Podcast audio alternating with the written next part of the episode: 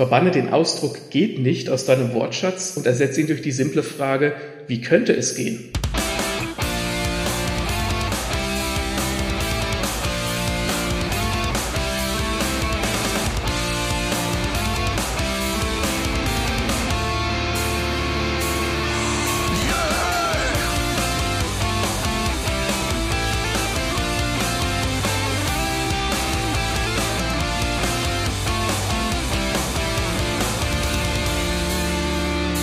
Herzlich willkommen zu Lesen und Lesen lassen. Ich bin der Maxe, Leiter heute ohne Martin, der ist im wohlverdienten Urlaub. Dafür habe ich einen Gast im Haus. Und zwar die Sonja Piontek. Herzlich willkommen. Herzlich willkommen. Freue mich riesig, heute den Vormittag mit dir verbringen zu dürfen, lieber Maxe. Ich freue mich auch. Das wird, das wird eine super Folge. Das habe ich jetzt schon im Gespür.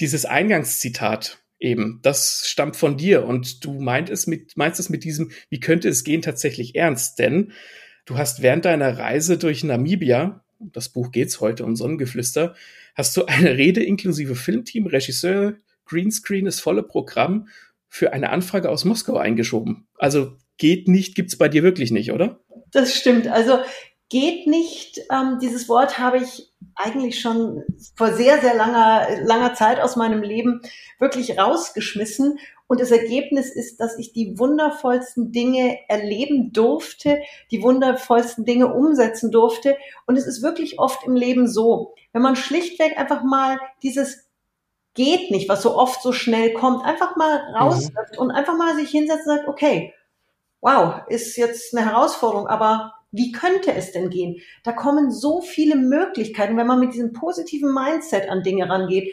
Es finden sich Lösungen, es finden sich Möglichkeiten und es ist einfach schön, wenn man dem Leben auch die Chance gibt, gelebt zu werden. Das hast du schön gesagt und der Meinung bin ich tatsächlich auch. Wir sind da immer viel zu schnell beim, nee, geht nicht, gibt's nicht. Mhm. Ich bin da ganz bei dir.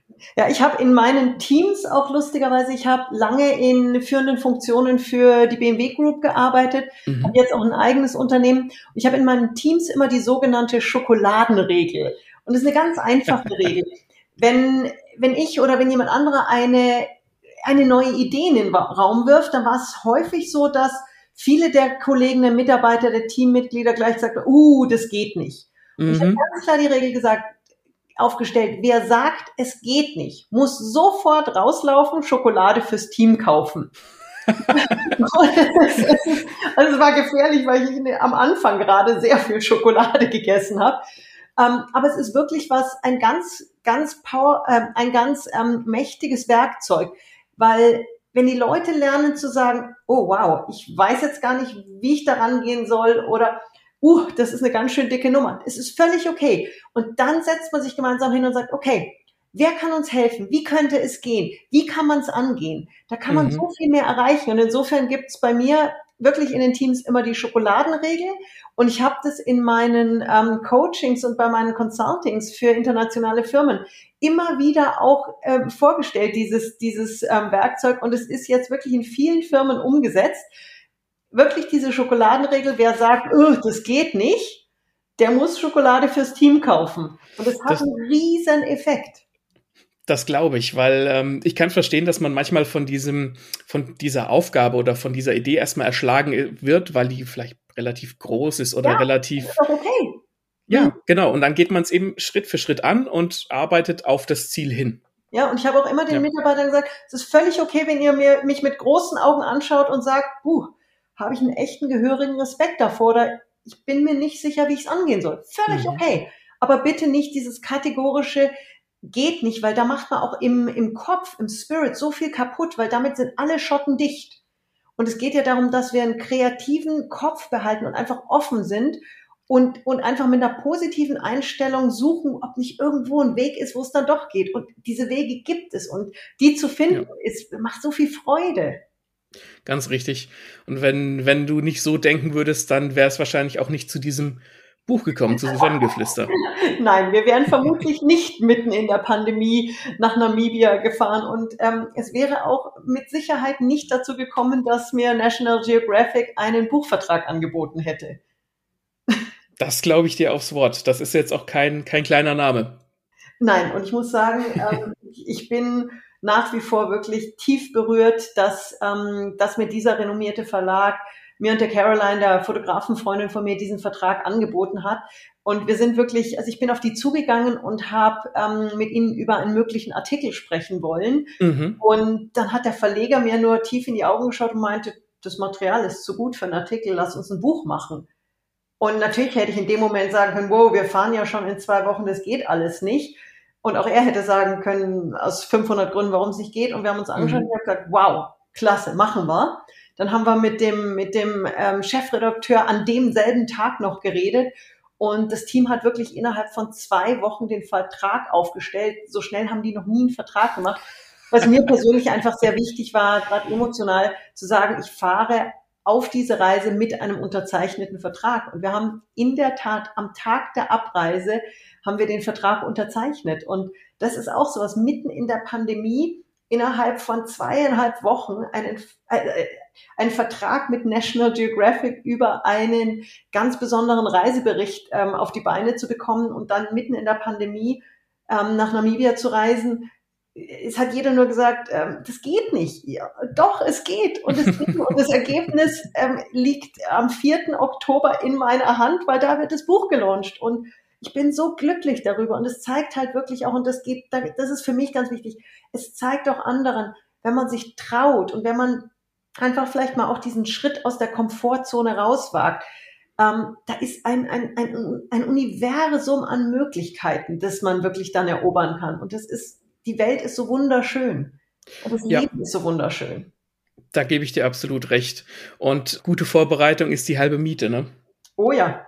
Wobei manchmal, also Vorbereitung war jetzt in diesem Buch, äh, in diesem Fall für das Buch natürlich jetzt nicht unbedingt sehr viel Zeit, aber auch in kurzer Zeit kann man entsprechend sich vorbereiten und kann wirklich dann sehr gezielt an Dinge rangehen.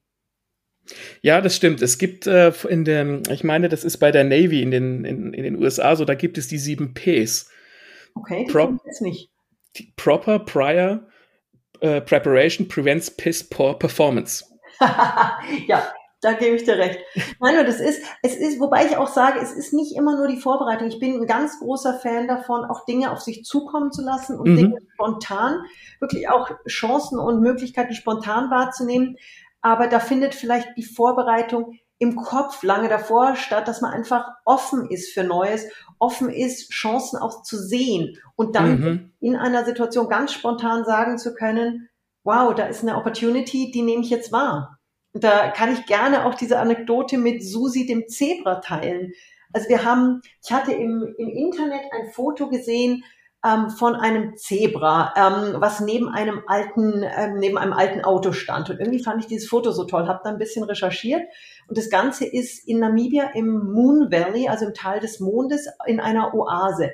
Und in dieser Juanicontes Oase, da in der Gegend war ich schon mal, ist eine sagenhafte Gegend, also gerade zum Offroaden. Mhm. Wir haben dann auch beschlossen, okay, lass uns da hinfahren sind dann dort angekommen und es war wirklich so, dass uns Susi das ähm, halbzahme Bergzebra wirklich auch gleich begrüßt hat.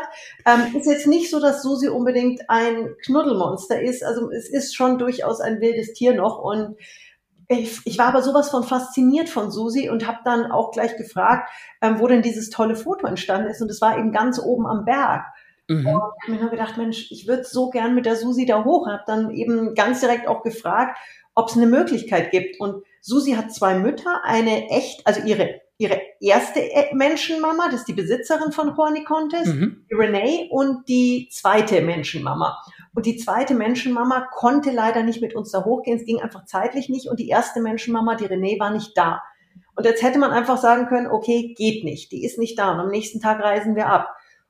Und dann habe ich mir aber gedacht, Mensch, das ist eine so einmalige Chance. Wann geht man schon mal mit einem Bergzebra zum Wandern? Mhm. Habe mir dann die, die Telefonnummer von der Renee geben lassen, habe die Dame angerufen, habe einfach mit ihr gesprochen, habe ihr ganz offen gesagt, was, was ich machen möchte, warum, wie viel Freude es mir bereiten würde, dass wir auch dieses Buch schreiben.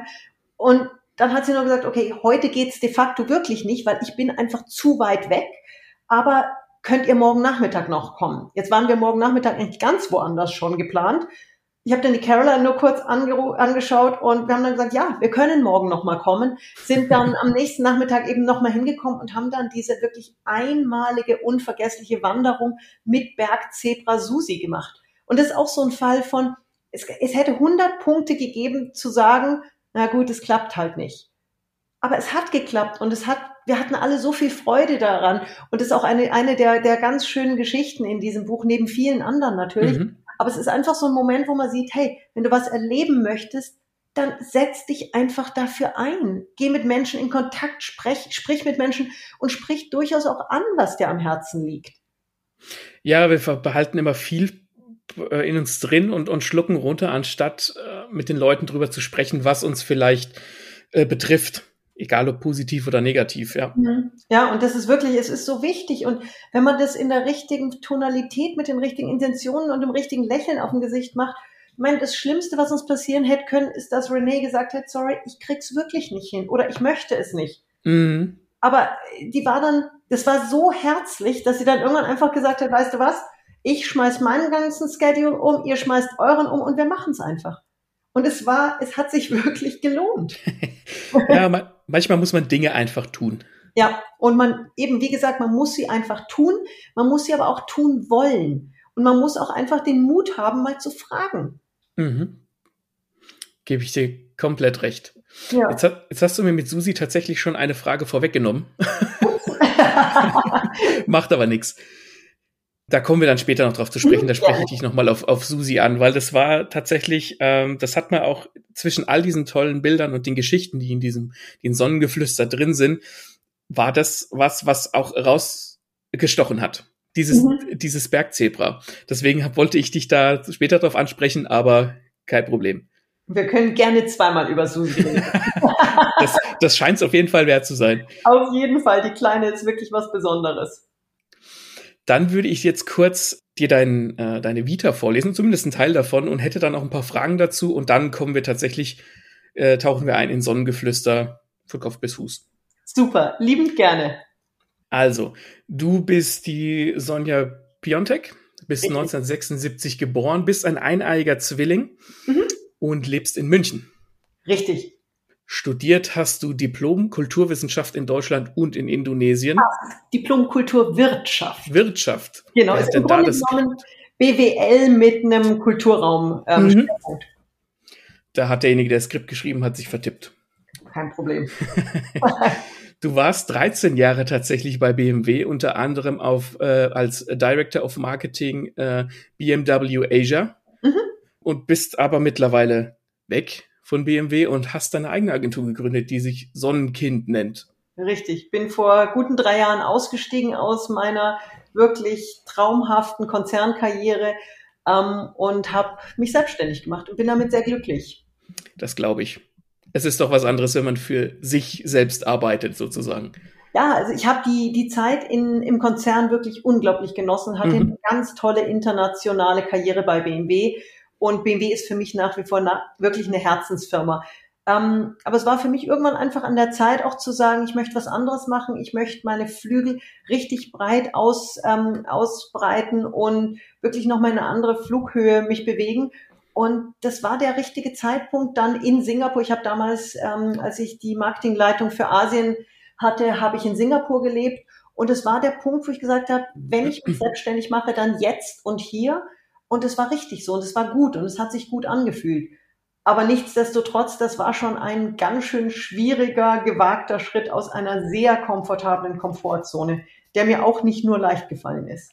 Das glaube ich. Ähm, da handelt man dann auch hauptsächlich nach seinem Gefühl. Wenn man halt, wenn dann äh, die Fakten im Prinzip wahrscheinlich dagegen sprechen oder ganz sicher dagegen sprechen, ja. aber man im Gefühl hat, man muss, man muss das jetzt machen. Richtig, und es hat auch ja. jeder wirklich in meinem Umfeld gesagt, Mensch, du kannst doch bei BMW aus so einer Position nicht gehen. Ich habe auch keine Abfindung bekommen, weil die mich äh, natürlich da behalten wollten. Und bei mir war aber dieses, wo ich gesagt habe, doch, warum kann ich nicht gehen? Also, ich mein, und, und ich hatte dann natürlich auch meine Zweifel, aber ich habe mir dann immer eine Frage gestellt, und das ist eine Sache, die ich relativ häufig auch in meinen Keynote-Speeches, in meinen Motivationsreden oder auch mit meinen, in meinen Coachings diskutiere. Wenn man wirklich an einem Scheideweg steht und ein bisschen auch vielleicht Angst hat oder Bedenken, dann kann man sich einfach eine ganz leichte Frage stellen und muss die aber wirklich auch sehr ehrlich beantworten. Was ist das Schlimmste, was wirklich passieren kann? Und meistens ist es so, dass man sich dann wirklich bewusst wird, dass das Allerschlimmste eigentlich wirklich gar nicht so schlimm ist. Also mhm, was kann mhm. einem Menschen, der einen guten Lebenslauf, viel Erfahrung, ähm, etliche Sprachen auf seinem Lebenslauf stehen hat und einfach die Erfahrung hat, was kann dem passieren? Eigentlich doch gar nichts. Klar, ein Ego-Kratzer, ja, der, sowas tut auch weh. Vielleicht wäre ich auch mal ein halbes Jahr arbeitslos gewesen. Ja, das hätte passieren können. Aber unterm Strich, die, das Risiko war eigentlich gar nicht so groß. Also es war kein Risiko im Sinne, dass äh, ist mein Leben gefährdet, sind meine Freundschaften gefährdet, ist meine Familie gefährdet. Also wirklich echte Risiken. Mhm. Und dann habe ich wirklich gesagt, okay, das, was ich hier machen will, ist schon ein Riesenschritt, aber es ist es wert. Und bin dann wirklich diesen, diesen sehr, sehr großen Schritt raus aus der Komfortzone ähm, gegangen, habe es gewagt und habe mich dann wirklich voller, voller Determination in, in ein neues Leben gestürzt. Und es ist ein so erfüllendes, wundervolles Leben geworden. Also ich hätte nicht gedacht, dass es, dass es dieses tolle Leben, was ich schon in der Corporate-Welt hatte, wirklich nochmal toppen kann. Aber genau das ist passiert. Das ist ja aber auch genau das, was, was du dir dann verdient hast, indem du eben dieses Risiko eingegangen bist. Es ist ja auch ein. Stück weit diese, wie soll ich sagen, wir evaluieren unseren Job vielleicht höher, als er es meistens oder oftmals verdient. Ja, ich meine, natürlich ist auch jetzt in der Corona-Zeit, muss ich sagen, jetzt mal rein materiell gedacht, äh, wäre ich selbstverständlich in einer Anstellung bei einem internationalen Großkonzern äh, deutlich besser gefahren. Aber man muss ja immer auch das Gesamtpaket sich, sich ansehen. Und es ist halt, das Gesamtpaket ist halt nicht nur das Materielle. Richtig. Das Leben ist ja aber so viel mehr als eben dieses Materielle oder der Job. Richtig. Du hast als Autorin sogar schon vier Bücher geschrieben, wenn ich richtig liege. Ja, und es, es kommen noch weitere. Ist das, das ist ein Versprechen? Das ist auf jeden Fall, das ist ein Fakt. Das ist ein Fakt. Ich schreibe leidenschaftlich und für mein Leben gerne und das ist für mich eine ganz tolle Möglichkeit, Dinge teilen zu dürfen und Dinge auf einer wunderschönen Art und Weise teilen zu können. Ach, das hast du schön gesagt.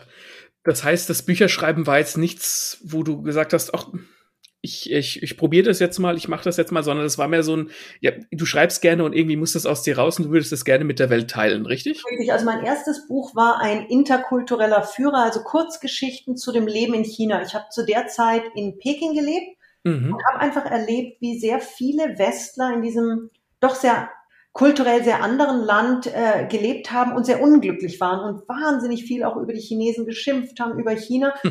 und es hat mich, hat mich wirklich irritiert, weil China ist ein wundervolles Land und die Chinesen sind ganz bezaubernde Menschen. Sie sind extrem anders und die Kultur könnte, könnte nicht gegenpoliger sein in vielen Bereichen. Mhm. Aber was mir wichtig war und weshalb ich dieses Buch geschrieben habe, ähm, war ganz klar zu zeigen, dass es einfach anders ist, aber anders nicht schlecht sein muss, sondern anders einfach nur anders ist. Und wenn man sich dieser Kultur öffnet, wie viel man dann damit davon gewinnen kann und wie, wie wunderschön die Begegnungen auch sein können. Und das war mir wirklich ein Anliegen zu zeigen, ja, wenn du nach China gehst, du wirst viele Situationen erleben, die du nicht verstehen wirst, mhm. die du, die dir fremd sind, die komisch sind, die sich sonderbar anfühlen. Aber wenn du dich dem Ganzen öffnest, dann lernst du es zu verstehen und auch zu schätzen. Und das Buch war ein ziemlich, ziemlich großer Erfolg auch. Wir haben das dann auch noch mal, also es ist im Conbook Verlag rausgekommen. Ähm, das Ganze ist dann noch mal als Sonderdruck für BMW gekommen ähm, und wurde an alle ähm, ins Ausland gehenden Experts ausgegeben im Rahmen Ach, des interkulturellen Trainings. Einfach, es war ganz relativ einfach geschrieben, wirklich Kurzgeschichten aus dem Leben. Aber es geht da wirklich darum zu zeigen, hey, wenn du in ein anderes Land gehst, dann funktionieren die Dinge nicht wie daheim. Ja, ja. Ja, das ist ja aber, das ist ja Wahnsinn. Also das ist ja ein, ein, ein größeres Kompliment kann man ja gar nicht kriegen, wenn eine, ein Konzern wie BMW sagt, ja, für alle, die jetzt nach China gehen, die nee, kriegen dieses Buch in die Hand getan. Also wirklich über, über, ich glaube, zwei Jahre, alle, die irgendwo ins Ausland gegangen sind, weil ja, in dem Fall war es spezifisch auf China, aber es war der Mindset dahinter. Hm. Einfach dieses, öffne dich der Kultur, und du wirst sehen, wie wundervoll es ist, in diese fremde Kultur einzutauchen. Ich glaube, diese Aussage werden wir zum Vermarkten der Folge verwenden. Die ist nicht so schlecht, gell? Hab's mir auch Die war super. Nein, ganz gut. Nein, aber es ist, wirklich, es ist jetzt, das ist kein, kein Marketing-Slogan. Das ist wirklich so. Also ich habe ja. in sechs verschiedenen Ländern gelebt und natürlich waren da immer wieder auch Situationen dabei, die herausfordernd waren. Also ich habe als, als Kind, ich bin in Deutschland erstmal groß geworden, dann sind wir in der dritten Klasse nach Österreich gezogen. Und wenn man jetzt glaubt, das ist äh, same, same, äh, nee. Also wir hatten wirklich auch Verständigungsprobleme erstmal, weil wir in ein Bergdorf gezogen sind, wo wirklich ganz krasse Mundart gesprochen wurde. Mhm. Dann, dann habe ich mein Studium äh, in Indonesien zum Teil verbracht, habe dort in einer muslimischen Familie gelebt. Auch da natürlich unglaublich viele interkulturelle Herausforderungen. Dann habe mhm. ich zwei Jahre in Neuseeland gelebt, dort meine Karriere für BMW gestartet.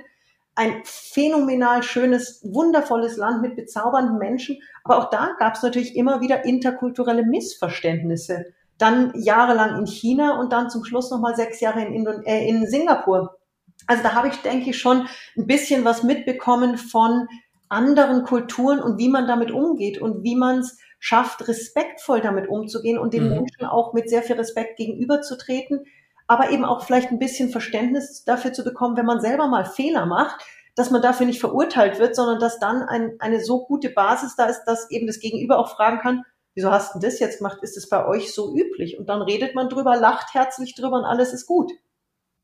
Richtig, ja. Ja. Brauchst du denn diese, diese regelmäßigen Tapetenwechsel? Ähm, sieht irgendwie schon so aus, gell? also ähm, ich bin jetzt seit, seit einem guten Jahr wieder in München, bin sehr, sehr glücklich, auch wieder in der Heimat zu sein, fühle mich hier sehr wohl in, in Bayern, im Alpenland, aber auch in Deutschland.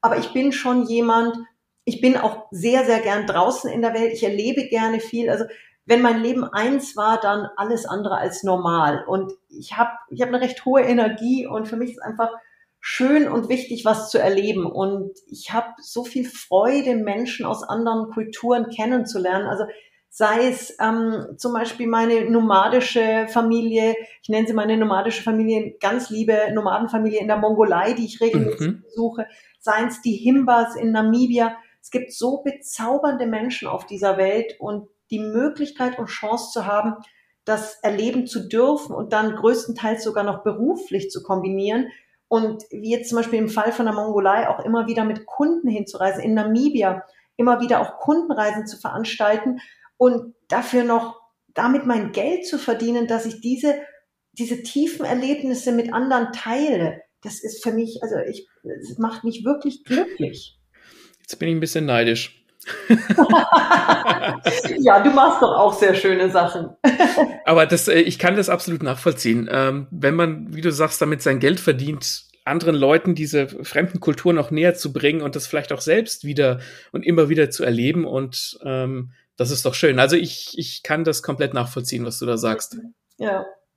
Nee, ist wirklich schön, aber äh, natürlich auch nicht alles so einfach und das sind natürlich immer mhm. wieder Herausforderungen. Also wenn man glaubt, dass es äh, alles easy ist, ähm, eine Reise zu organisieren und solche Erlebnisse zu ermöglichen. Nein, ist es nicht. Da gehört wahnsinnig viel Vorbereitung dazu. Dafür gehören ganz tiefe Netzwerke. Da gehört jahrelanger Vertrauensaufbau auch ja. dazu.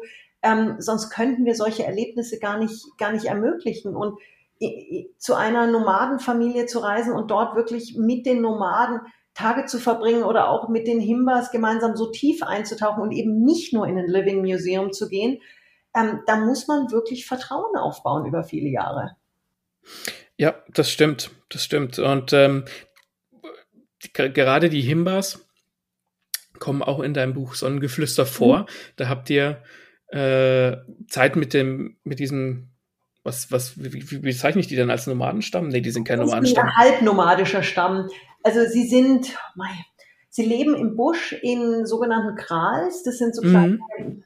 Hüttensiedlungen genau, bewegen ja. sich schon auch immer wieder fort. Ich würde, also ganz nomadisch sind sie auf keinen Fall mehr, aber sie sind, es ist ein Hirtenvolk, es ist ein sehr einfach lebendes, sehr glückliches, sehr zufriedenes Volk. Also unabhängig von der Lebensform, ich glaube, das, was die Himba wirklich ausmacht, ist die tiefe Zufriedenheit und Verbundenheit miteinander und auch, und auch dieses, diese, ja, diese Glücklichkeit. Mhm. Sagt man nicht so.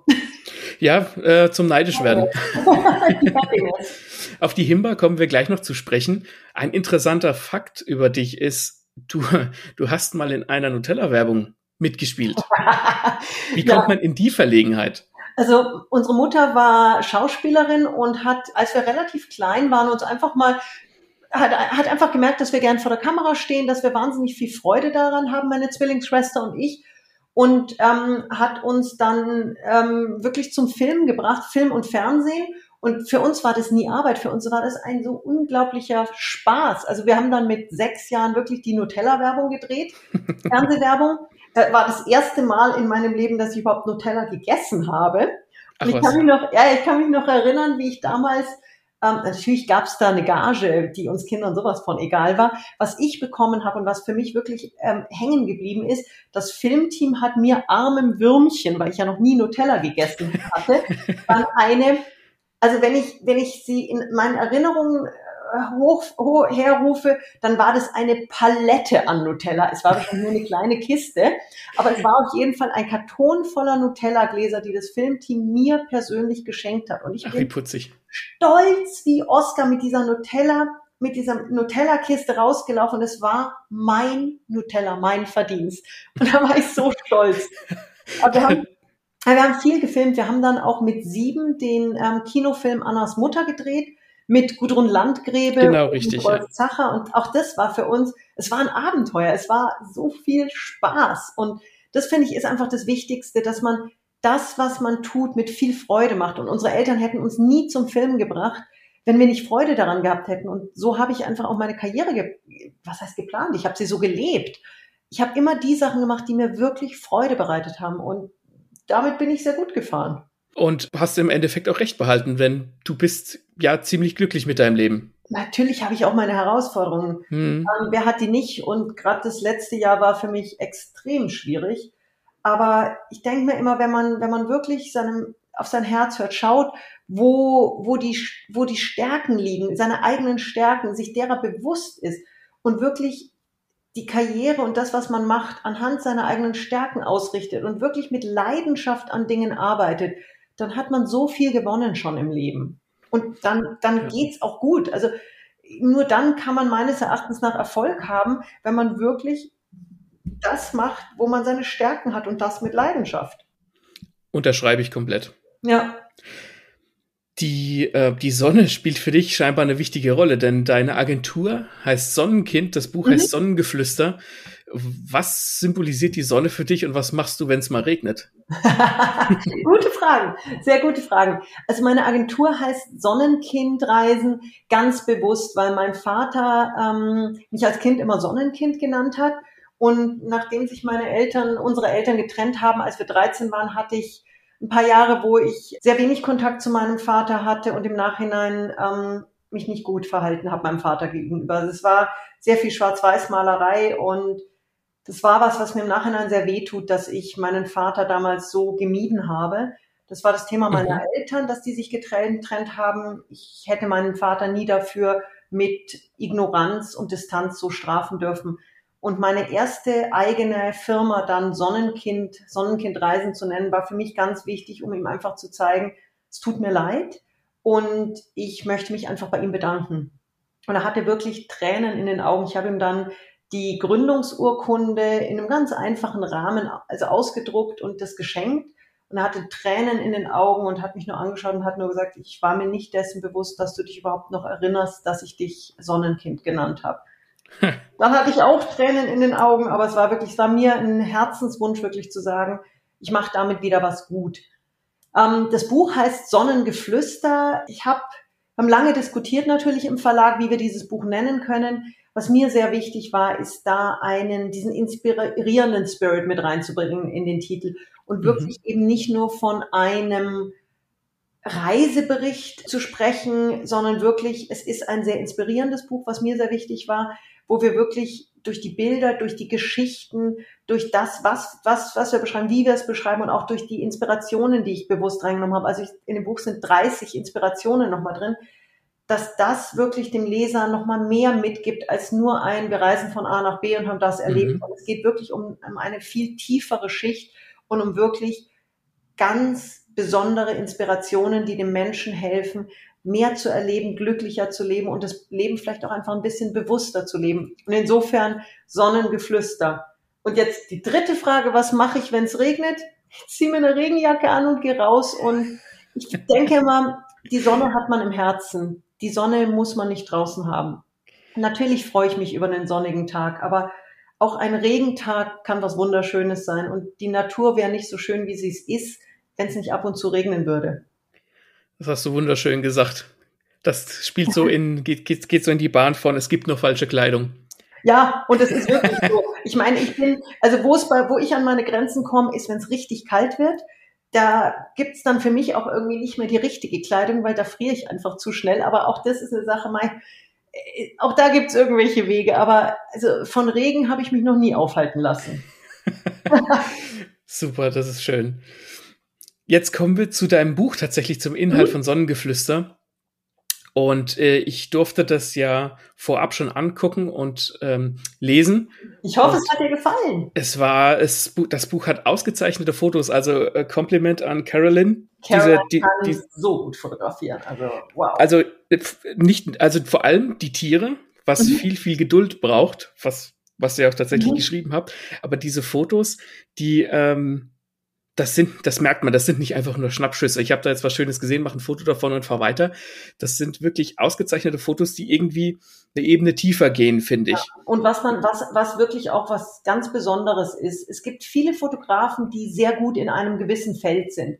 Was die Caroline wirklich kann, ist diese Vielseitigkeit. Also wenn du dir das Buch anschaust, wir haben Tierbilder drin, wirklich spektakuläre Tierbilder. Wir haben ganz ähm, bewegende Porträts von den Himbas, den Saan drin. Mhm. Wir haben ähm, Lifestyle-Shots drin, wir haben Offroad-Shots drin, wir haben Landschaftsbilder drin, wir haben Action-Shots drin. Also da ist diese Vielseitigkeit, das ist das, was wirklich richtig nochmal Anerkennung ähm, bedarf, weil das ist sehr ungewöhnlich, dass ein Fotograf das so hinbekommt und vor allen Dingen in der Kürze der Zeit. Also wenn man jedes Foto so geplant hätte, dann wären wir Monate unterwegs gewesen und wir hatten oft wirklich war das so, ich habe irgendwo einen Anker reingeworfen, habe eine Vollbremsung hingelegt und irgendwann, Caroline, hast du das gesehen? Äh, wir haben nicht viel Zeit, aber kriegst du einen geilen Shot hin? Du hast zehn Minuten Zeit. Und Caroline ist jemand, die springt aus dem Auto, macht den Schuss und der sitzt.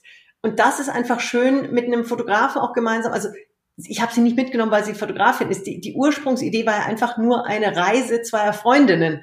Und das Buch hat sich dann in einem zweiten Schritt erst daraus entwickelt. Mhm. Aber ich war dann sehr dankbar, eine so vielseitige Fotografin an meiner Seite gehabt zu haben, weil ohne sie wäre das Buch so nicht entstanden. Das muss man ganz klar sagen. Ja, ich finde auch, also meine nächste oder meine erste Frage zum Buch wäre gewesen, ob ein Foto überhaupt festhalten kann, was ihr da erlebt habt. Und die, deine Antwort wäre vermutlich nein gewesen, aber ich finde, dass diese Fotos schon sehr nah an das rankommen, was ihr dort erlebt habt. Ja, und das, man sagt immer so schnell, ein Foto kann nicht das ähm, rübertragen, was man wirklich erlebt hat. Die Gefühle, die Emotionen, die sind natürlich in jedem Menschen noch on top dazu. Aber mhm. auch ein Betrachter, der so ein besonderes Foto sieht, sei es von einem Löwen, der auf einen fast zuspringt, weil er mitten im Jagen fotografiert wurde, sei es von einer Offroad-Szene, wie wir durch die Wüste jagen mit dem, mit dem ähm, Land Rover Discovery, sei es ähm, von, von, von einer Szene, wo ich mit der Himba-Dame, ähm, Dame, Himba-Frau, wobei es einfach vom, vom, vom vom Gefühl her eine Dame ist, was ein so edler Mensch ist, wo ich mit der am Boden sitze und den Maisbrei esse. Natürlich äh, zeigt das Foto nicht, wie dieser Maisbrei geschmeckt hat, wie hervorragend der geschmeckt hat. Mhm. Aber diese Intimität dieses Moments, das Lachen, das kommt rüber. Und da hat die Caroline wirklich einen sagenhaften Job gemacht, diese Momente so festzuhalten und, und uns damit zu ermöglichen, diese Momente wirklich auch sehr visuell teilen zu können. Das stimmt. Und was ich, also im, im, im Kontrast zu diesen spektakulären Bildern, die sind wirklich spektakulär. Das ist ja. jetzt nicht einfach nur dahingesagt. Nein, sind sie wirklich. Stehen auch diese kleinen Stories, die es sind wie so, hm, ich würde fast sagen, das sind wie so Kurzgeschichten immer. Ihr habt das, das gut unterteilt in so ein Geflüster. Das sind immer so kleine mhm. Kurzgeschichten, wo man mit, wo man also als Leser quasi mitkriegt, wie ihr immer an einer Station etwas erlebt habt. Und die stehen im Kontrast zu diesen Bildern. Also diese wirklich bombastischen Bildern zu diesen teilweise sehr kleinen, sehr persönlichen Geschichten. Und das hat mich persönlich sehr angesprochen. Schön. Nee, es war auch wirklich wichtig, dass wir, also es ist kein, und heute haben wir das erlebt, heute das, sondern es ging wirklich um ganz tiefe, mhm. unvergessliche Erlebnisse, berührende Begegnungen. Und wir hatten zum einen das Glück, zum anderen, wie gesagt, muss man sich das natürlich auch kreieren, dass wir sowas erleben durften, dass wir wirklich jeden Tag zum Teil mehrere unglaubliche Momente hatten, die, die, die ich dann beschreiben durfte in diesem Buch, so dass der Leser wirklich mitgenommen wird auf diese Reise. Und sei es eben zu den Spaziergängen, zu den Bushwalks mit den Medizinmännern der Sahn, sei es ähm, durch die Wüste Namib, sei es auf, dem, auf der Wanderung mit Zebra Susi, sei es in der Geisterstadt, wo wir mit einer Sondergenehmigung vormittags äh, äh, noch vor Sonnenaufgang rein durften und dann ein, ein Picknickfrühstück in einem in einem von der Wüste zugewehten Sandhaus gemacht haben. Und, und dann kam ein österreichisches Pärchen und wir haben die zum Nutella-Brot eingeladen und haben dann da gemeinsam gefrühstückt im Sonnenaufgang. Also das sind so, so Momente, das macht mir eine so große Freude, die teilen zu dürfen. Und mhm. das eben untermalt mit Carolines Fotos ist dann eben zu diesem wirklich, würde ich jetzt mal in aller Bescheidenheit sagen, besonderen Buch Sonnengeflüster geworden. Man wünscht sich, dass man mit im Land Rover gesessen wäre. So ging es zumindest mir. Ich denke mir, Mensch, das, da wäre ich auch gern dabei gewesen, weil das, das, äh, das, das hat auch in mir irgendwie Fernweh erzeugt. Ja, auf jeden Fall. Und das, weißt du, was das Allerschönste ist? Wir haben, wir haben lange diskutiert, dass das, was wir da erleben durften, so einmalig ist dass wir das zum einen natürlich jetzt über das Buch teilen dürfen mit vielen Lesern, wo wir mhm. aber auch gesagt haben, was wir machen möchten, ist eine Reise anbieten zum Buch. Das heißt, wir bieten jetzt sogar Ende des Jahres erstmalig die Reise zum Buch an, eine dreiwöchige Reise, wo wir wirklich das, was wir erlebt haben in diesem Buch, nochmal miterleben mit einer exklusiven kleinen Gruppe an Gästen. Und das, wo wir wirklich sagen, wir nehmen die an die Hand, nehmen die auf diese Reise nach Namibia und ermöglichen, ermöglichen ihnen wirklich sowas analog nochmal mit Caroline und mir gemeinsam erleben zu dürfen. Und das ist Ende des Jahres über Weihnachten, Silvester. In einer sehr exklusiven kleinen Gruppe geht's da eben nochmal nach Namibia. Ach, super. Ja, also das wird Toll. was ganz Besonderes. Von der Idee bis zum Abflug waren es ja gerade mal vier Wochen. Ja, es waren sogar eigentlich nur drei Wochen. Also es ist, also die erste Idee kam irgendwann mal so, dann habe ich irgendwann die Caroline nach dreieinhalb Wochen gefragt und also es waren wirklich, es waren knappe vier, drei, drei vier Wochen sowas war es. Ähm, die Entscheidungsfindung von Caroline waren 30 Sekunden. Ich habe ihr nur gesagt, du, was hältst du davon, nach Namibia zu reisen? Sie hat nur gesagt, yo, wann? Also es war kein, oh, geht nicht, wir haben doch Nee, und dann ging es wirklich darum, ähm, relativ viel auf die Beine zu stellen in sehr kurzer Zeit, inklusive natürlich des Buchvertrages dann. Und da war, da, ja, da hat man schon ein bisschen was zu tun. Von Fotogenehmigungen über, wir mussten ein Auto natürlich arrangieren. Und mhm. ich bin, ich, naja gut, ich komme aus der Automobilbranche, fahre sehr gerne, sehr leidenschaftlich und auch halbwegs vernünftig, würde ich mal sagen, Auto. Mir war klar, ich möchte nicht irgendeine Mietkiste oder irgendein äh, durchgenudelten Offroader. Ich wollte was wirklich Besonderes und ähm, mir war klar, ich möchte mit einem Land Rover fahren. Mhm. Und jetzt gibt's in Namibia aber zu mieten keine Land Rover. Und es, also es, ist, es klingt so banal, ja, geh halt zu, zu einer Mietstation und hol dir Land Rover. Die gibt's de facto nicht in, äh, in Namibia. Und bin dann eben über meine internationalen Kontakte an Land Rover rangetreten ähm, und habe dann, also es waren viele, viele Telefonate, viele E-Mails und habe letzten Endes von der Land Rover Experience Truppe, das ist eine Agentur, die für Land Rover Erlebnisreisen organisiert, habe ich dann das Angebot bekommen, einen ihrer neuen Discoveries zu bekommen. Und das war mega. Also äh, genialer hätte man es nicht treffen können. Das glaube ich. Das macht gleich noch mal mehr Lust. Ja. Und das macht vor allem auch die langen Fahrten, die ihr auf, ihr auf, auf euch genommen habt, nochmal angenehmer. Richtig. Und gerade dadurch, dass es eine Produktionsreise war, war es natürlich so, dass wir wirklich ähm, viel Zeit auch im Auto verbracht haben, deutlich mehr, als wir das mit den Kunden machen während der, während der Reise. Und da war ich, also wir waren beide sehr glücklich, dass wir den Discovery hatten. Und ich habe, also ich habe alle die gesamte Fahrerei gemacht. Caroline hat keinen Führerschein. Und gerade wenn man dann wirklich so viele Kilometer auch hinterm Steuer verbringt, so genial die auch sind, es ist einfach irgendwann anstrengend. Und da ein gutes, ähm, tolles Auto zu haben, was so viel Freude macht, das macht es einfach, ach, das macht es einfach nochmal schöner. Glaube ich dir aufs Wort. Jetzt gehen wir mal ein bisschen rein in dein Buch und ich habe auch ein, paar Fragen zu den, mhm. den Sachen, die ihr da erlebt habt. Gerne, sehr, sehr gerne. Und zwar habt ihr in Grotfontein, habt ihr einem armen Jungen Essen gekauft. Richtig. Ähm, ähm, sind das die Momente, wo man dann auch realisiert, wie gut man es eigentlich selbst hat? Also die Momente, wo man realisiert oder wo, wo wir realisiert haben, wo ich realisiert habe, dass es mir wahnsinnig gut geht, die sind viel häufiger. Die sind eigentlich in dem Moment, wo wir in einer sicheren, in einem sicheren Umfeld hier in Deutschland die Augen aufschlagen, ist uns doch eigentlich, sollte uns bewusst sein, wie gut es uns geht. Mhm. Ja, so ein Moment, wenn man, also wir haben uns, wir hatten wirklich viel Hunger, ähm, waren lange gefahren, wollten nicht noch eine Chipstüte öffnen, haben dann gesagt, lass uns schauen, dass wir irgendwas ähm, dass wir irgendwas zu essen finden, haben dann bei dem Hungry Lion, das ist so ein bisschen der afrikanische McDonald's, angehalten.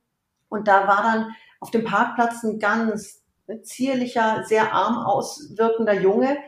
Und der kam nicht zum Betteln. Er hat uns nur sehr bewusst beobachtet und hat immer so geguckt, kam dann so ganz vorsichtig ein paar Schritte weit näher ran. Und ich, ich will die Geschichte jetzt gar nicht so erzählen, so nach dem Motto, die wahnsinnig großzügigen Weißen kaufen im armen schwarzen Jungen ein Mittagessen. Aber es war einfach, da ging es nicht um weiß, reich und schwarzarm, da ging es schlichtweg um Menschen, die einander in die Augen schauen und sehen, mhm. dass, dass jemand einfach nicht die Möglichkeit hat, sich da jetzt was zu kaufen. Wir haben ihn, haben ihn dann hergebeten, war dann sehr schüchtern, dann konnten wir natürlich nicht mit ihm reden, weil er kein Englisch gesprochen hat haben dann die Dame hinterm Tresen gebeten, dass sie ihn fragt, ob er was zu essen möchte. Und es war halt, wie bei McDonalds gab es halt zig verschiedene Menüs, wo man dann irgendwie das Supermenü, das Super-Sized-Menü hätte bestellen können. Und da hat er mit ganz kleiner, höflicher Stimme ein Hühnerbeinchen mit kleinen Pommes bestellt. Oh Gott. Und es hat mich so bewegt, dass der, ich meine, er hat offensichtlich gesehen, die können sich's leisten. Er hätte das dickste Menü bestellen können. Aber er hat wirklich ein Hühnerbein mit kleinen Pommes bestellt. Äh, wir haben dann für ihn abgegradet, haben ihm dann richtig dickes Essen zusammengestellt, noch eine Flasche Cola dazu, eine Literflasche. Ist jetzt nicht das Gesündeste, aber der Kerl hat sich so gefreut. Und ich glaube, worüber er sich am meisten gefreut hat, er wollte dann damit gehen. Und dann haben wir gesagt, nee, setz dich doch ins Restaurant mit dazu. Und ich glaube, das war nicht so, das hat er nicht erwartet, dass wir das völlig okay finden, dass er sich da hinsetzt und dort ist. Und das war wirklich ein schöner Moment. Und ja, für mich ist es einfach dieses wirklich auch mal für andere da sein. Und ja, jetzt hatten, haben wir mehr Geld als viele der Menschen, die wir auf dieser Reise getroffen haben. Ähm, aber da muss man sich nicht überheblich benehmen oder überheblich fühlen, sondern es ist manchmal einfach, ist, ist was Kleines getan, wenn man, wenn man jemandem ein bisschen hilft, aber auch einfach schon, wenn man Respekt zeigt und wenn man mhm. jemanden, einen Menschen einer anderer Klasse, einer anderer vielleicht manchmal auch Hautfarbe, einfach mit demselben Respekt behandelt, wie man einen ähm, Menschen des eigenen Schlages behandeln würde. Und das ist, das merke ich sehr häufig, dass es sehr gut ankommt, wenn man einfach, also auch mit den Himbas, natürlich setze ich mich mit der Frau auf den Boden, warum denn nicht? Und ich habe einen so großen Respekt vor diesen Menschen, auch vor den Zahn. Das sind so edle Menschen. Die haben nicht die Ausbildung, die formelle, wie wir sie haben. Mhm. Die haben keine dicke, teure Uhr am Handgelenk. Die haben kein super tolles iPhone 12 Max Pro für über 1000 Euro. Nein, aber das sind so reiche, edle Menschen, die so viel in anderen Ebenen haben, da können wir, wenn wir genau hinschauen, unglaublich viel von lernen. Was können wir Deutsche denn von den, äh, von den Stämmen wie den Himba und den San lernen? Also das, was mich zum Beispiel bei den San immer wieder am meisten beeindruckt sind ja, die San sind die, die wir früher als Buschmänner bezeichnet haben, ist heute nicht mehr politisch adäquat. Mhm. Wobei dieser Begriff einfach von den Worten her eigentlich trotzdem sehr gut gepasst hat. Die, die leben wirklich in ganz tiefer Verbundenheit mit dem Busch. Und das Wissen, was diese Menschen, ob der Heilkräfte der Natur haben, wie die sich in der Natur, in der Fauna, der Flora bewegen, mit welcher Souveränität, wie die diesen sehr kargen Busch wirklich zu ihrem Lebensraum gemacht haben. Das ist etwas, wir greifen irgendwie zum Medizinschränkchen, wenn es zwickt, äh, holen mhm. uns eine Tablette raus, die uns ein Arzt verschrieben hat, schmeißen irgendwelche Chemie ein und glauben, die Welt ist wieder in Ordnung. Ähm, also wir sind lange viel auch durch den Busch gegangen mit den Medizinmännern und wie oft die angehalten haben und uns erzählt haben, okay, dieser Busch, ist gegen Menstruationsbeschwerden. Dieser Busch ist gegen, hm. ähm, gegen Schnitte. Da macht man dann ähm, eine, so eine Barze draus äh, mit Spucke, tut es in den Schnitt, damit entzündet es sich nicht. Dieser Busch ist, und so ging es immer weiter. Mal war es ein Gras, mal war es eine Wurzel, mal war es ein Busch, mal war es der Ast vom Busch, mal war es das Blatt. Und dieses tiefe Wissen, ähm, was nicht mit einer für uns im Westen nachvollziehbaren formellen Bildung zu tun hat. Das mhm. ist was, glaube ich, da können wir mit, mit sehr viel Respekt und Offenheit zu hinschauen und wirklich sagen, wir sind nicht die Einzigen, die Wissen gepachtet haben. Da gibt mhm. es ganz, ganz viel, was noch in dieser Welt an Wissen ist, was wir viel zu schnell übersehen oder vielleicht auch, wo wir hinabschauen, weil wir einfach sehen, okay, das ist ein relativ in unseren Verhältnissen armer Mensch. Dabei blicken wir zum Teil auf Menschen, die ganz andere Art von Reichtum besitzen. Auch den Reichtum der Zeit. Wenn ich mir anschaue, wie viel Zeit und Gelassenheit die Himba, die San, ähm, viele der Völker in Namibia haben, ähm, wie gehetzt wir ständig sind, wie wir ständig gucken müssen, jetzt habe ich keinen Empfang, jetzt habe ich meine E-Mails noch nicht gemacht, oh Gott, hier kam was rein, ich muss, äh, ich muss gleich antworten, allein während dieser Aufnahme, was da ständig bei mir an E-Mails reinkommt. Diese Menschen haben Zeit und die haben die Zeit, mit ihren Familien sich wirklich in Ruhe zusammen hinzusetzen und wirklich das Leben zu leben und nicht nur, wie wir in Phasen unseres Leben, Lebens in diesem Hamsterrädchen äh, im Kreis mhm. zu laufen. Also insofern, wir können sehr viel von diesen Völkern lernen. Ich finde, da wird man auch sehr ehrfürchtig. Auf jeden Fall. Und ähm, ich will nicht sagen, jeder, der arm ist, ist glücklich. Also bei weitem nicht. Also auch unsere Welt hat sehr viel Schönes und ganz viel Tolles. Aber so ein bisschen mehr einfach diese, ja, Respekt auch zu haben vor der Zeit, vor dem Leben an sich. Das ist, das können wir wirklich von diesen Menschen lernen. Ja, einfach nicht vom einen zum nächsten hetzen und gucken, dass man überall alles unter, unter einen Hut bringt. Ähm, das kommt auch rüber in den, ähm, in den Zeilen, die du da geschrieben hast, dass, mhm. dass dich das beeindruckt und dass man selbst da sitzt und denkt, ja, das wäre so eigentlich wesentlich angenehmer, wenn ich nicht auf mein Handy gucken müsste, ob mir nicht jemand geschrieben hat, ob ich nicht wieder auf Instagram irgendeinen Post raushauen muss, sondern einfach sein. Ja, und das ist, aber das Schöne ist, dass wir natürlich dadurch, dass wir in der Welt leben, die, in der wir leben, haben wir die Möglichkeit, beide Welten kennenzulernen. Die ist mhm. den, der anderen Seite natürlich verschlossen. Und das Schöne, also ich denke, wenn wir bewusst mit unserem westlichen Leben umgehen, mit dem Leben, wo wir vielleicht, wo wir einfach auch das Geld verdienen, um dann entsprechend solche Reisen machen zu dürfen, solche Erlebnisse erleben zu dürfen, aber dann einfach auch bewusst mit den Momenten umgehen, wo wir sagen, okay, jetzt setze ich mich mal hin und sei es auch hier, ich, ich fahre zum Bäcker, hole mir eine Breze und setze mich einfach irgendwo in die Natur. Ich gehe in die Berge, setze mich auf den Gipfel und genieße einfach den Moment. Und das mhm. machen, glaube ich, könnten wir in unserer Kultur öfter machen, dass man einfach sagt, okay, ich gehe jetzt nicht schick essen, ich mache jetzt nicht irgendwas, sondern ich nehme vielleicht einfach eine Semmel, einen Apfel, ein Stück Käse, gehe auf den Berg hoch und genieße einfach den Moment. Ja. Wir haben hier auch die Möglichkeiten. Es, Absolut. Man muss sie nur nutzen. Absolut. Und ich muss ja. dafür nicht verarmen und ich muss dafür nicht mit dem Lendenschutz rumlaufen. Ich kann das durchaus auch in meiner, mit meiner Welt machen. Was ich zum Beispiel sehr viel mache, ich habe mein Handy wirklich 24-7 an mir.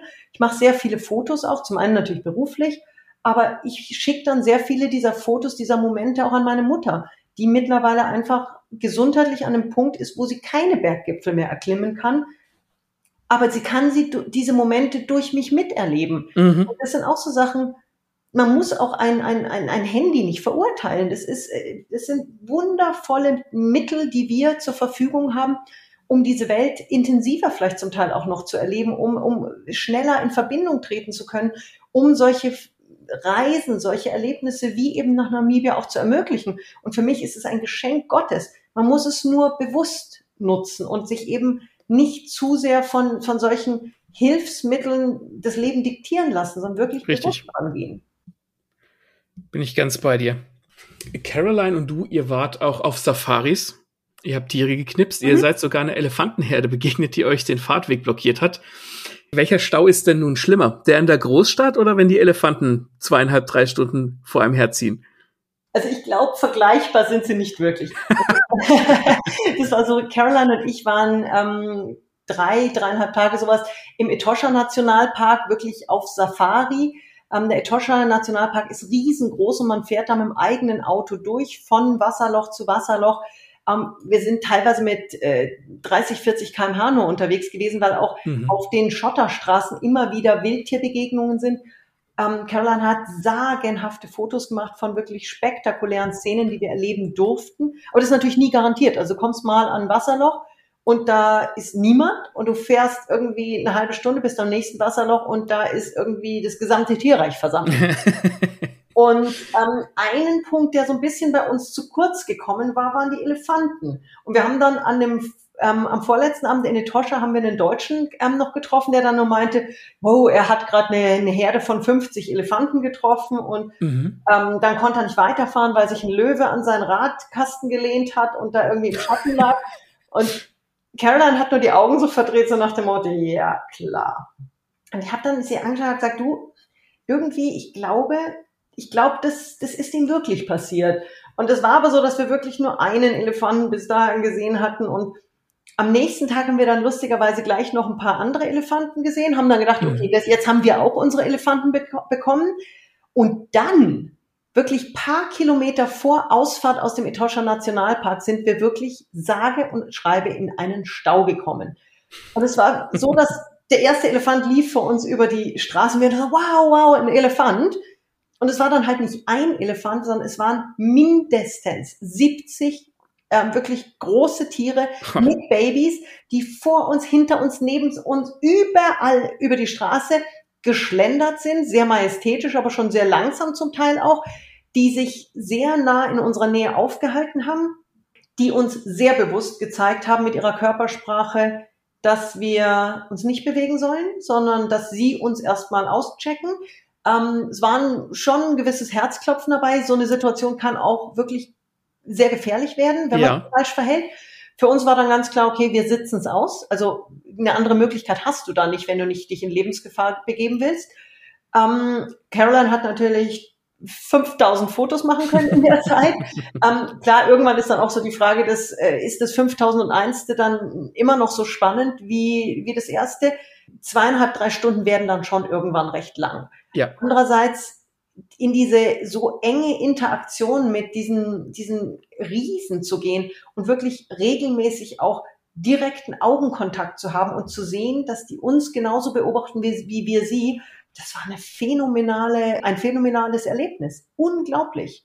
Und insofern, selbstverständlich ziehe ich jeden Elefantenstau einem Autostau vor. da passiert einfach mehr. Nein, und es ist einfach wirklich was, was, das kann man nicht planen aber es ist ein, ein Moment, den werden wir nie vergessen. Ja, da sind auch dann drei Stunden wurscht. Und wenn es vier oder fünf Stunden gedauert hätte, dann wäre es halt so gewesen. Ja, eben. also mal, mal ganz abgesehen davon, dass wir es nicht hätten ändern können. Also das ist, mhm. was man da schon auch sehr schnell lernt. Wir sind nicht der Chef im Ring. Ganz klar nicht. Und in einer solchen Situation ist ganz klar, wir ordnen uns unter und wir machen nichts, was den Elefanten das Vertrauen nehmen könnte. Ja, das geht im Zweifelsfalle eher schlecht für, oder ginge schlecht für euch aus und nicht für den Elefanten. Richtig. Kleiner Land Rover gegen 70 Elefanten, keine gute Idee. Nein, das ist, da muss man wirklich voller Respekt sagen, ja. die Natur ist da einfach in solchen Umgebungen derjenige, der den Ton angibt. Und das ist okay. Absolut. Ihr wart auch im berühmten Lüderitz und ich glaube, das kennen durchaus auch Leute, zumindest hier in Deutschland, die noch nichts mit Namibia mhm. zu tun hatten. Es gab viele deutsche Kolonien äh, dort in, in Namibia. Wie viel ist denn von dieser Kolonialisierung noch übrig? Also das Lustige ist, also Namibia ist für mich zuallererst mal eins der afrikanischsten Länder. Ähm, es ist wirklich, wenn man nach Namibia kommt, taucht man ein in tiefstes, echtestes Afrika. Aber es gibt in der Tat ein paar Orte, da ist man schon, da spürt man die deutsche Vergangenheit schon sehr. Also vor allen Dingen Swakopmund, Lüderitz auch zu einem gewissen Grad, aber vor allen Dingen Swakopmund, das sind zwei Küstenstädte. Da gibt's dann wirklich die deutsche Bäckerei, wo man dann seine Schwarzwälder Kirschtorte ähm, essen kann. Da gibt's die deutsche Metzgerei, wo es einen Leberkas kriegst. Also das ist schon, da ist schon recht viel deutsches Brauchtum noch da. Lüderitz an sich ist ein sehr kleiner Ort im Süden Namibias. Der war, als wir dort waren, natürlich extrem ruhig aufgrund von Corona. Da waren sehr, sehr wenig ähm, Besucher da. was in Lüderitz so spannend ist, da ist direkt in der Nähe die alte ähm, Diamantenmine Kollmannsgruppe mhm. und das ist diese sogenannte Geisterstadt, von der ich vorhin ja kurz auch schon berichtet hatte. Ja. Das ist wirklich eine alte Mine, eine alte Minenstadt, äh, war vor vielen, vielen Jahren die reichste Stadt Afrikas, weil da so viele Diamanten rausgezogen wurden. Und die alten Häuser sind wirklich jetzt von der Wüste zurückerobert, zurückgewonnen. Und da gibt's eben diese spektakulären Fotos, die man auch kennt, ähm, von diesen sandverwehten Häusern. Und da, also Caroline und ich sind durchgegangen und wir haben einfach nur im Englischen, sagt man es so schön, every shot a winner. Also mhm. jeder Schuss ist, ist einfach nur mega gut und haben da viel Zeit verbracht, eben auch mit Sondergenehmigungen, bevor ähm, die offiziellen Touristenaufzeiten äh, sind, auch mit Sondergenehmigungen dann noch im Sonnenuntergang, um da besonders gutes Material zu bekommen. Und das waren schon echt tolle Erlebnisse. Das glaube ich. Das ist in die Verlegenheit kommt man ja auch nicht nicht jeden Tag. Nein.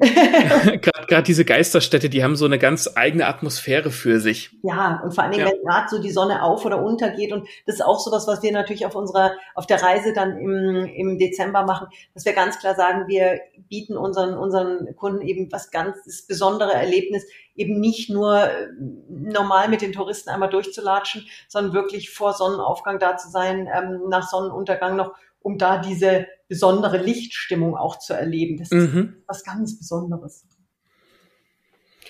Namibia ist ein, ein, Land voller Gegensätze und das sieht man auch in, in Sonnengeflüster. Also da trifft mhm. die Wüste auf den Ozean. Man kann Maisbrei mit den Himba essen, man kann aber auch Austern essen. Das gibt, es gibt ja, uralte Bäume. Schnitzel. Bitte? Und hervorragende Schnitzel. das muss ich mal überlegen, würde man vorher auch nicht denken. Nein, wirklich nicht. Es gibt alte Bäume, es gibt äh, Sanddünen und das steht alles auch im Kontrast zu diesen Überbleibseln der Kolonialisierung und auch der Moderne, die ja äh, durchaus Einzug gehalten hat hier und dort. Mhm.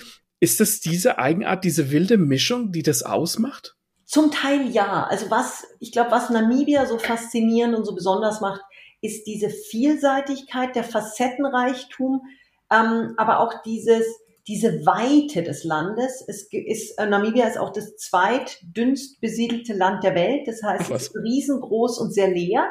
Das heißt, du hast nicht ständig irgendwelche Ansiedlungen, sondern hast wirklich große Strecken, wo einfach mal keine Zivilisation ist, wo nur vereinzelt Hütten sind, wo du wirklich ein sehr authentisches äh, Leben miterleben darfst, hast diese, diese spektakuläre Tierwelt, die Safaris, die einfach kaum zu toppen sind und das kombiniert eben mit solchen besonderen Bereichen wie zum Beispiel der Wüste Namib, das ist die älteste Sandwüste der Welt, mhm. die dann im Westen wirklich in einer spektakulären Kulisse auf den, den brüllenden, schaumenden, fast schon giftigen Atlantik trifft. Also diese zwei Giganten, die sich da einen Tanz liefern, das sind so, das sind, das sind einfach Dinge, die du in vielen anderen Ländern so nicht erleben kannst. Namibia ist noch dazu das sicherste oder eines der sichersten ähm, Reiseländer Afrikas. Du mhm. hast keine äh, rassischen Probleme, du hast keine äh, großen Gefahren, du hast keine Malaria-Mücken, was auch wirklich wichtig ist, hast einen relativ hohen medizinischen Standard und das macht es wirklich auch sehr attraktiv bei, bei Besuchern. Und natürlich darfst du, äh, solltest du in einer Situation wie mit den Elefanten nicht aus dem Auto gehen und solltest vielleicht auch nicht zum Pinkeln hinterm Busch gehen, wenn du irgendwo in der Wildnis unterwegs bist, weil das kann dann wirklich auch der letzte Weg gewesen sein. Aber es gibt einfach das, was man zum Beispiel so aus Südafrika kennt, das gibt es in Namibia nicht, dass man wirklich aufpassen muss. Also ich habe in, in Namibia auch auf meinen Individualreisen regelmäßig Anhalter mitgenommen. Völlig ohne Probleme. Also wirklich völlig ohne Probleme. Und auch Caroline und ich haben jetzt immer wieder Menschen getroffen, auch am Straßenrand, verschiedenster Herkünfte, wo wir einfach angehalten haben, ins Gespräch gekommen sind und da war nie auch nur im Ansatz irgendeine komische Situation dabei. Also die Namibia, Namibianer sind einfach sehr friedlich und sehr herzlich und gehen sehr respektvoll mit den unterschiedlichen Stämmen und Kulturen um. Das würde man sich für uns hier auch wünschen. Also ich meine, ähm, weil ein Anhalter in Deutschland, da hätte man, weiß ich nicht, durchaus schon ein schlechtes Gefühl, je nachdem wie er aussieht, sieht er vielleicht ein bisschen zwielichtig aus und pipapo, man macht sich ja seine Gedanken. Aber dass du sagst, da gibt es Leute, die wo ihr einfach angehalten habt und habt die gefragt, seid mit denen ins Gespräch gekommen. Klar ist es ein Stück weit die Einstellung, die man haben muss, ja. aber auch diese Sicherheit, die einem das Land ja geben muss, dass man das machen kann. Richtig. Und die hat man nicht unbedingt in Deutschland zum Beispiel, würde ich jetzt einfach behaupten. Ja, also ich würde in Deutschland auch am Straßenrand anhalten und mit den Menschen ins Gespräch kommen. Also das würde ich nicht sagen. Hm. Aber es gibt natürlich, ja, es gibt Gegenden, da weiß ich nicht, ob ich da nachts alleine durchlaufen äh, müsste. Ich würde jetzt aber auch nicht nachts durch Windhoek äh, irgendwie, keine Ahnung, das, also ich bräuchte es jetzt nicht, aber ich würde mal davon ausgehen, dass es soweit sicher wäre. Ich glaube, das, das Gefährlichere ist, nachts irgendwie äh, im Busch rumzulaufen, weil da wüsste ich nicht, wie ich mich souverän verhalte. In die Situation kommt man Gott sei Dank nicht so häufig. Gott sei Dank eher selten, ja. viele Menschen haben ja auch äh, ihr Glück, also viele Menschen aus dem Westen haben ihr Glück in Namibia gesucht und, und gefunden. Mhm. Ähm, sind es die Menschen, die sich das Land dort zu eigen gemacht hat, haben, oder ist es mehr umgedreht? Oh, das ist eine gute Frage. Ich würde sagen, es ist ein, eine Symbiose irgendwo. Also ich habe zum Beispiel eine ganz enge Freundin, die Ingeborg, die ist vor ungefähr 20 Jahren als Touristin mal nach Namibia gekommen, ähm, mhm. saß abends auf der mit einem Sundowner, also einem, einem Kaltgetränk zum Sonnenuntergang, ähm, auf der Lodge, hat in den Busch geblickt und hat für sich entschieden, das ist ihre neue Heimat ist dann nach Namibia, hat wirklich ihr ganzes Leben in, in den Niederlanden aufgelöst, ist nach Namibia gegangen und hat dort ein Gestüt, die Okapuka Horse Safaris, aufgebaut und lebt da ein ganz glückliches Leben. Ähm, natürlich gibt es Dinge, wo sie sich auch einschränken muss, wo sie sich dran gewöhnen musste. Also allein dieses eben nicht in der Nachbarschaft gleich viele Freunde zu haben, weil die Nachbarschaft ist halt einfach wahnsinnig weit oft weg. Also diese Farmen haben viele Zehntausende Hektar Land. Und da ist es manchmal so, wenn du zu deinem Nachbarn fährst, bist halt mal eine. Dreiviertelstunde unterwegs. Mhm. Und natürlich, es ist nicht alles perfekt da, es ist nicht alles paradiesisch, aber ich glaube, wer sich auf dieses Land einlässt, der kann dort ein unglaublich schönes Leben führen. Und für mich ist einfach das Wichtigste auch aber, dass man dann respektvoll mit dem Land und den Leuten umgehen muss. Richtig. Da fällt mir jetzt gar nichts drauf ein, weil ja, weil weil es einfach stimmt. Ähm, man merkt schon, Respekt zieht sich durch diese durch diese Podcast Folge und es zieht sich mhm. auch durch den durch Sonnengeflüster. Es ist Respekt, Schlichtheit, Bescheidenheit. Das ist so der rote Faden, den ich zumindest für mich rausgenommen habe, als ich es gelesen habe. Ja, und es ist wirklich so. Also wenn man nennt man es Respekt, nennt man es Empathie, nennt man es Toleranz, nennt man es Offenheit. Ähm, ich glaube, wenn du, wenn du wirklich in einer anderen Kultur etwas erleben möchtest, wenn du die kennen, wirklich ehrlich kennenlernen möchtest, dann musst du dich einfach öffnen und zwar mhm. vom Herzen her. Ja, man, man, sonst lernt man das Land nicht wirklich kennen. Nee, und ich meine, natürlich kann man auch in so ein Living Museum reingehen, dort kurz ein Selfie machen, drei Takte mit denen reden, aber es ist einfach ein ganz anderes Kennenlernen, als wenn du wirklich im Busch in die echten Dörfer fährst und wirklich die, dir die Zeit auch nimmst, die Menschen kennenzulernen. Ja, äh, klar. Also, also ich, wenn, wenn ich mir das aussuchen könnte, würde ich auch am liebsten eine Nacht oder zwei in so einem Himberdorf verbringen wollen und würde erleben wollen und auch mhm. miterleben wollen, wie dieses Volk lebt. Ja. Das ist einfach nochmal was anderes, als das von, von außen oder, wie soll ich sagen, für die Westler aufgehübscht zu betrachten. Richtig. Und äh, also was wir zum Beispiel jetzt auf, auf dieser Weihnachts-Silvesterreise bewusst nicht machen, ist, dass wir nicht dort übernachten, einfach aus Komfortgründen, wo wir aber sagen, es ist okay, auch dann abends in ein normales Bett in einer wunderschönen, führenden äh, Lodge zu, zu schlüpfen und dann mhm. auch seine Dusche zu haben. Das ist völlig okay. Und und dieser Kontrast ist nicht schlimm. Es ist einfach, wir sind das gewöhnt und wir sind es halt nicht gewöhnt, auf dem Boden zu liegen und ja, im Staub irgendwie eine hervorragende Nacht hinter uns zu bringen. Das ist, ja, das ist nicht unser Leben und das muss ja. auch nicht sein. Was aus dem Westen, auf, auf was könntest du niemals verzichten? Selbst wenn du jetzt sagst, ich, ich reiß die Zelte ab, ich gehe nach Namibia, nach mir die Sintflut. Was, auf was würdest du niemals verzichten wollen?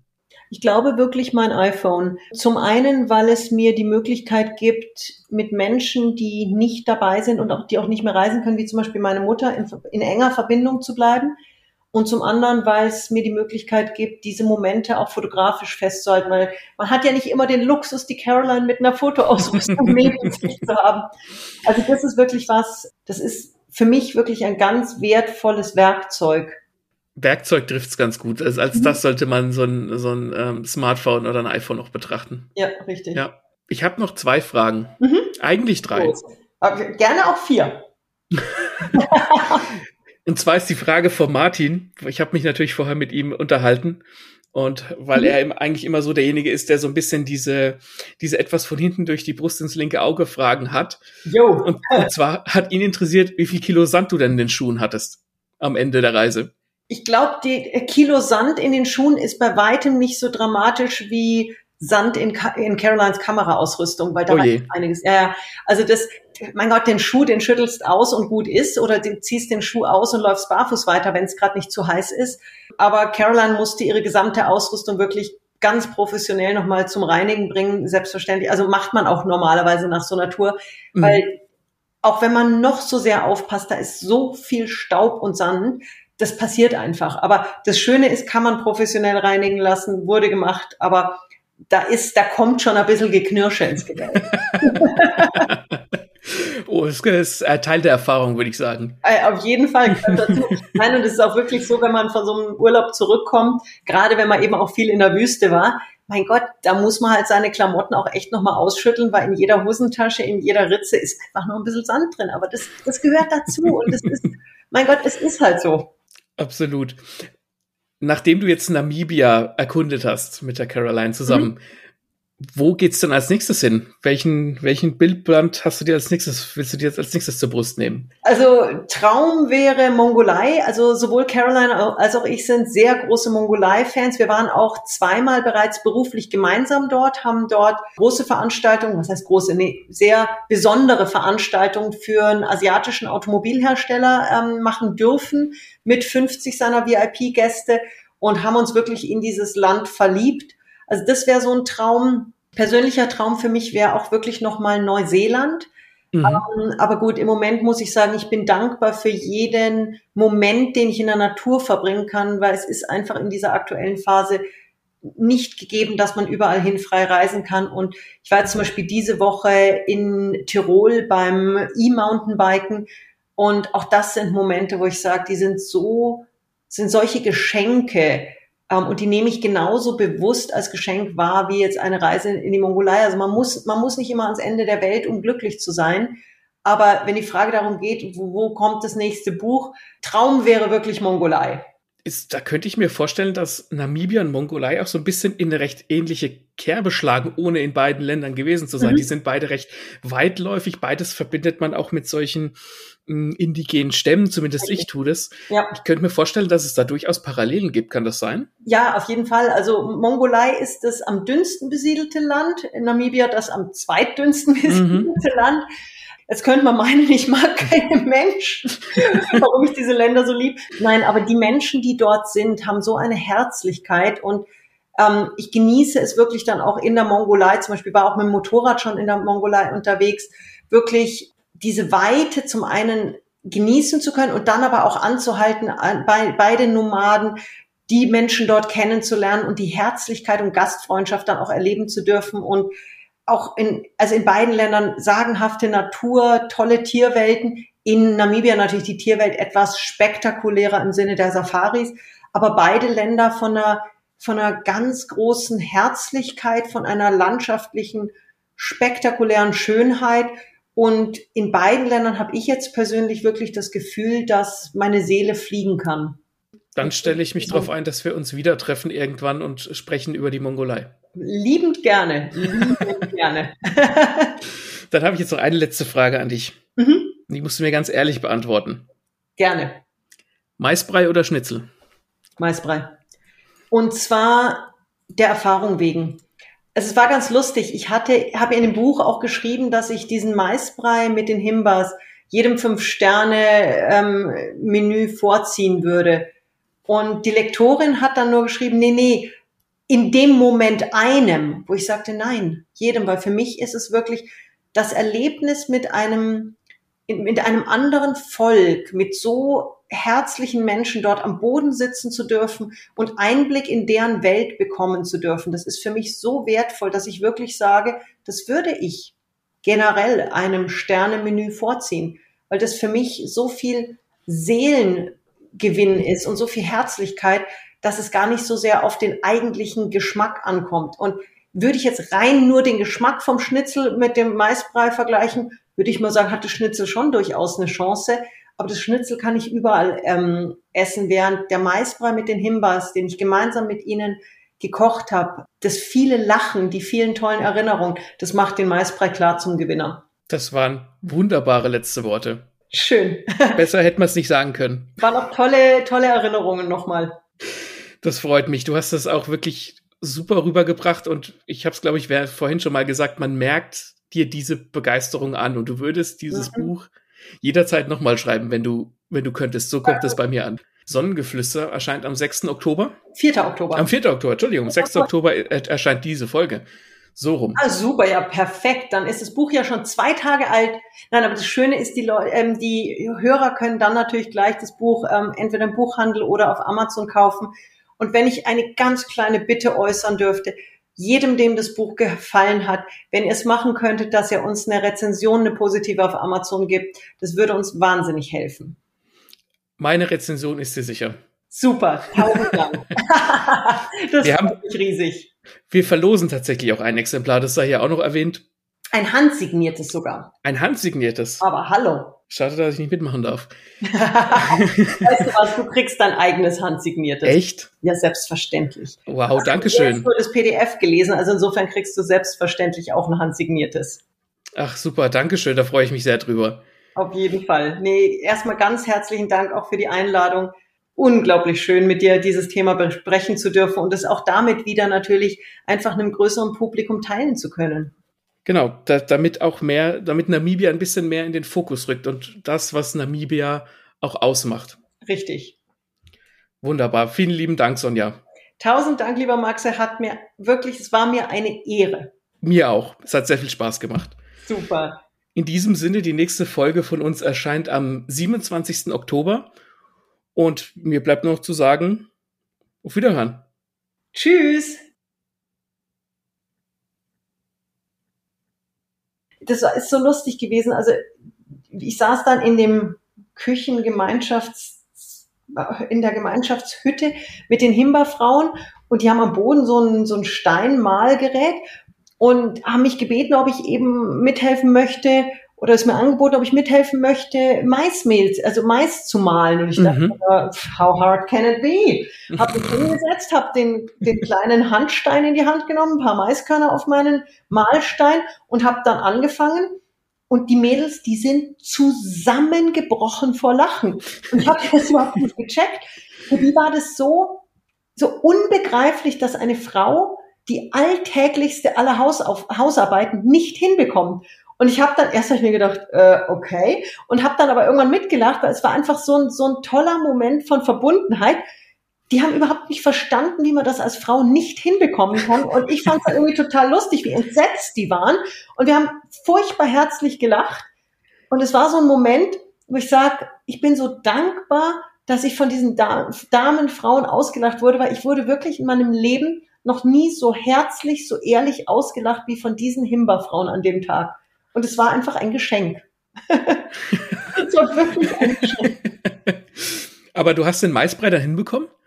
Ja, wir haben dann, äh, sie haben dann nochmal nachgemahlen. Weil irgendwie keine Ahnung, ich angeblich habe ich irgendwelche Bröckel drin gelassen und es war, es war irgendwie nicht gut genug. Die haben dann nochmal ein bisschen nachgeholfen. Dann bin ich mit der ähm, Wahimba, so hieß eine der, der, der Himba-Frauen, mit der bin ich dann in den Busch gegangen, wir haben dann Feuerholz geholt und auch da habe ich mich etwas schwer getan, weil ich dann irgendwie so ein riesen Bündel Holz hatte, was ich irgendwie auf dem Kopf tragen sollte, was natürlich nicht geht, wenn man es nicht, nie gelernt hat. Mhm. Und sie hat mir dann geholfen, das hat mir dann gezeigt, dass ich es auch festhalten kann, dass ich es eben nicht balancieren muss. Und dann war noch ein ganz, ganz ähm, berührender Moment. Ich habe dann also mit der mit der einen Hand diesen Holzberg auf meinem äh, auf meinem Kopf äh, versucht zu balancieren und die andere Hand hat sie mir dann ergriffen und wir sind dann wirklich Händchen haltend zurück in den Kral gegangen und mir sind wirklich die Tränen gelaufen.